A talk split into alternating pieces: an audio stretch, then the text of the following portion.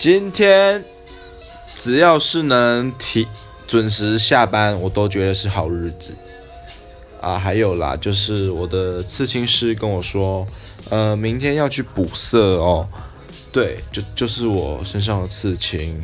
明天要去给他讨皮痛哦。